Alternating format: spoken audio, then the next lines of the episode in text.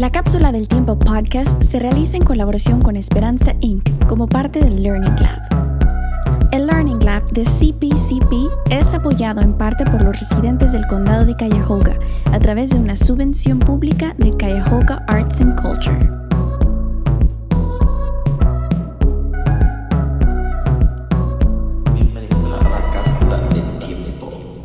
Hello, my name is Julia Sosa, and I've been your kind of host, but not really. More like your narrator during uh, La Cápsula del Tiempo podcast. Um, every time that the kids will bring up a topic that I know we may need a reference, I popped up and I gave you a little, a little maybe a website of how to access some information. That's me. And also I introduced them.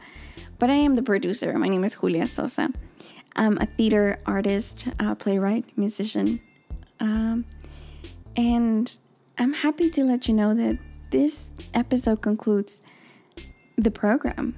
This podcast was a program. It was also a podcast, of course. It was also a time capsule, but it was also a, po- uh, a program. Uh, the program is from CPCP Learning Lab with Cuyahoga Arts and Culture. The Center of Performance and Civic Practice is a nonprofit that helps professionals um, develop programs for artists and nonprofits um, that are rooted in civic and social, public, and placemaking practices. In this program, myself, Julia Sosa, got paired with a nonprofit, Esperanza Inc. In this program, there was also like 12 more artists and 12 more organizations. So I'm not the only one that is creating great projects um, as we speak. So we got we got I I applied for this program and I got selected and I'm so happy about it. And we started the program early 2020.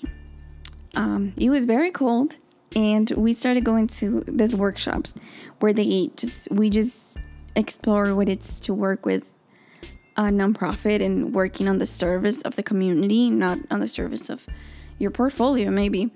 So um, we didn't know who we were gonna get paired, and I ended up getting paired with Esperanza Inc., which I was so happy because um, because it's I'm a part of the community that, that they help or that they serve. Uh, to let you know a little bit about Esperanza, Esperanza is a nonprofit dedicated to improve the academic and achievement academic achievement of Hispanics in the greater Cleveland by supporting students to graduate high school and promoted post secondary education. This is not the only thing that they do. They help families, they give gifts in Christmas, they um, help out with like English classes or like GED classes. They help in so many ways. So, just letting you know that. Um, when I got paired, my contacts were Amina Ingram and Ivis Maldonado. And I remember we wanted to create this play and we wanted to perform it in Julia de Burgos Cultural Arts Center.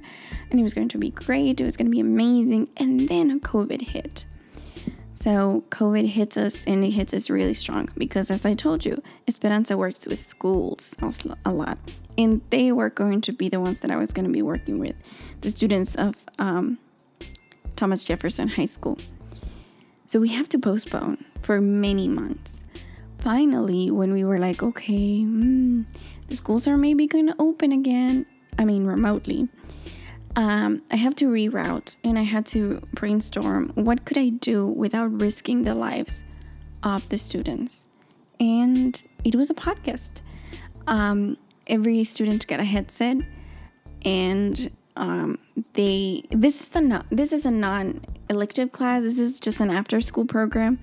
So I had to consult with the kids, with the students, if they wanted to do it. If they didn't, I mean, nobody was gonna talk. It's about talking. They wanted it.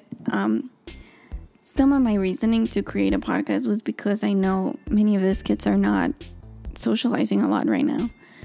And I know I remember in high school I was socializing a ton and the times are changing. There's so many things happening right now. So maybe they just wanted to explore and have soundboard for them. We brainstorm and we brainstorm until we were able to to put the podcast together.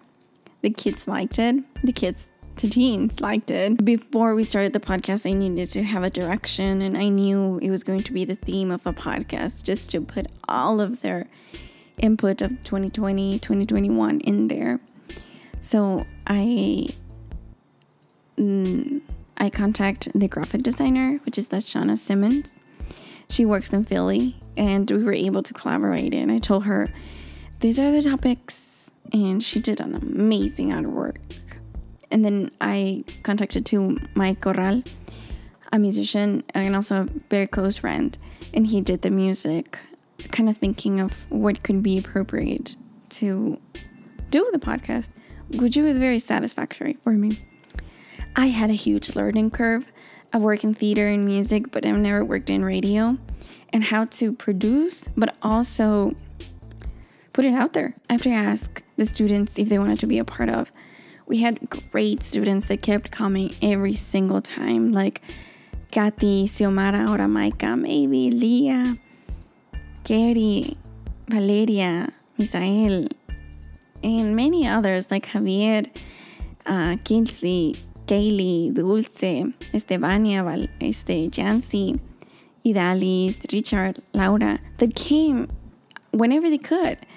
And every time that they came, they brought so much to the table so much that we learned about the about what K-pop was, gaming, anime, movies, series, new apps, what TikTok is doing right now with how they how how teens share information. We dove into more personal topics like self-love and your relationship with social media or like sexuality, identity, gender, gender, uh, boyfriends, girlfriends, partners, uh, friendships that are toxic, mental health, and we went into um, kind of what brought us all together that it's migration many times. Um, most of the most of the students are recent um, immigrants that have all gone to the same school, Thomas Jefferson, from different countries or even within the same the, the United States but many of them come from Honduras, El Salvador, Guatemala, Puerto Rico, and the Dominican Republic, and myself from Mexico. How did they got to Cleveland? Um, what were the circumstance, circumstances? How is school? And we really dove into what are your plans for 2021 and how was your 2020 in the latest episodes. To finalize, the students got a time capsule a real physical time capsule that they will be opening in four years in 2025. They said they're going to get in a park in Imofongo when they open it, but who knows where they're going to be at that time. Some of the most unexpected things were that we had listeners in countries that none of us are from, and many of them don't have families in those countries. Of course, we had from United States, Mexico, Honduras, um, but we also had people from Spain, Argentina, and Chile tune in to listen to them, which is huge, you know. Um, so we thank you so much for listening uh, wherever you are.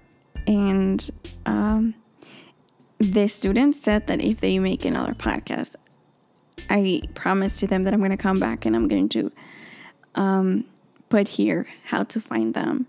And if you're ever wanting to listen to more or where to find the episodes, if you want to rate them in Apple uh, Podcast, please go to la cápsula del tiempo podcast.com. Muchas gracias Thank a todos y a todas por escucharnos. Nos vemos hasta la próxima.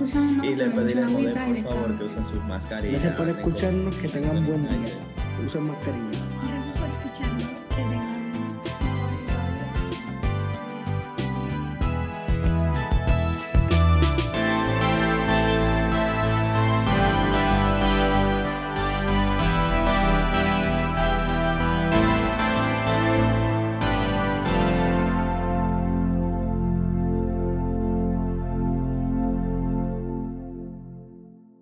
Producción, Julia Rosa Sosa Chaparro. Composición musical, Miguel Corra. Diseño gráfico, Lachana Simon. HYLP Program Coordinator de Esperanza Inc., Jacqueline Miranda Colón.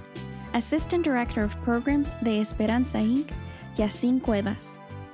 Y en este nuestro último episodio queremos darle las gracias a Cuyahoga Arts and Culture, Esperanza Inc.